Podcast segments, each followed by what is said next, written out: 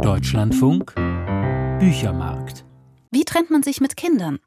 Simon und Charlotte aus Franziska Gerstenbergs Roman versuchen es, indem sie weiter unter einem Dach zusammenwohnen und ihre Kinder, Räume, Möbel durch zwei teilen.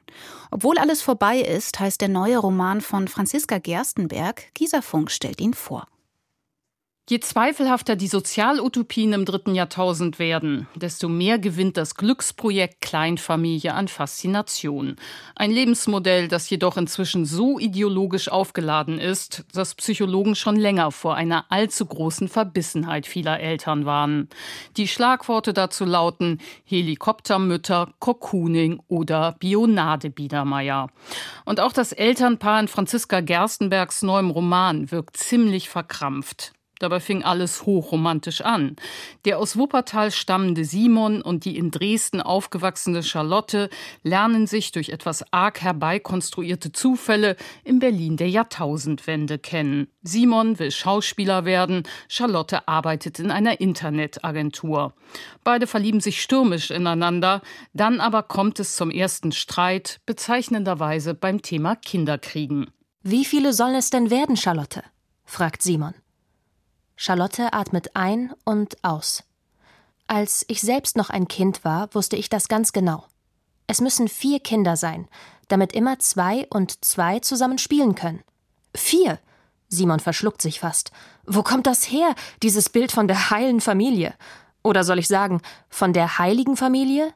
Du hast zu viele Vorabendserien gesehen. Schon an dieser frühen Stelle des Romans wird klar, dass Simon und Charlotte nicht wirklich gut zusammenpassen. Denn während Charlotte von einer Bullabü-Familie träumt, sehnt sich Simon nach einem freien Künstlerleben.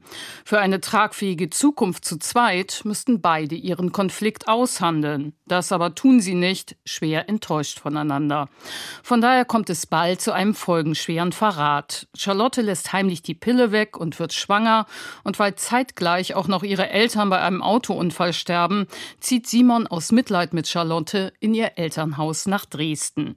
Hier kommt dann Tochter Greta zur Welt, drei Jahre später Sohn Karl. Alles wirkt wie das perfekte Familienidyll, wäre da nicht der weiterschwelende Vertrauensbruch zwischen den Eltern, der nach Jahren schließlich doch zur Trennung führt. Allerdings nur zu einer halbherzigen, weil Simon und Charlotte trotzdem weiter zusammenwohnen wollen. Es ist doch ganz einfach. Warum versteht Tochter Greta das denn nicht? Da gibt es zwei Erwachsene und da gibt es zwei Kinder. Das geht gut auf. Und das Haus ist groß genug. Sollte das nicht reichen, um sich voneinander fernzuhalten? Wie schon in früheren Texten erweisen sich Gerstenbergs Figuren auch diesmal als auffällig unfähig, mit ihren Enttäuschungen umzugehen. Und vor lauter Versagensangst vergrößern Charlotte und Simon ihr Elternversagen noch. Denn wirklich traumatisch wird ihre Trennung für die Kinder erst dadurch, dass sie ohne räumliche Distanz auskommen soll. Wie die Zimmer und Möbel werden die Geschwister einfach zwischen den Eltern aufgeteilt. Vater Simon übernimmt Tochter Greta, Mutter Charlotte, Sohn Karl. Und die Gemeinschaftsräume im Haus ziert bald schon ein roter Trennstrich auf dem Fußboden, den niemand überschreiten darf. Das Zuhause wird zum Grenzgebiet voller Verbotszonen natürlich mit desaströsen mentalen Folgen, vor allem für die Kinder. Denn ähnlich wie in der deutsch-deutschen Teilungsgeschichte gibt es auch in Gerstenbergs geteiltem Familienkosmos Bespitzelung, Propaganda, Desinformation und eine jahrelang unerfüllte Sehnsucht nach Wiedervereinigung, bis sich die Familienspaltung schließlich in Gewalt entlädt und in eine Tragödie mündet. Das streift mitunter nah am Kitsch entlang und wirkt wie beim sicherlich nicht zufällig klimaaktivistisch gewählten Tochternamen Greta manchmal arg gewollt mit Bedeutung und Reizthematik aufgeladen.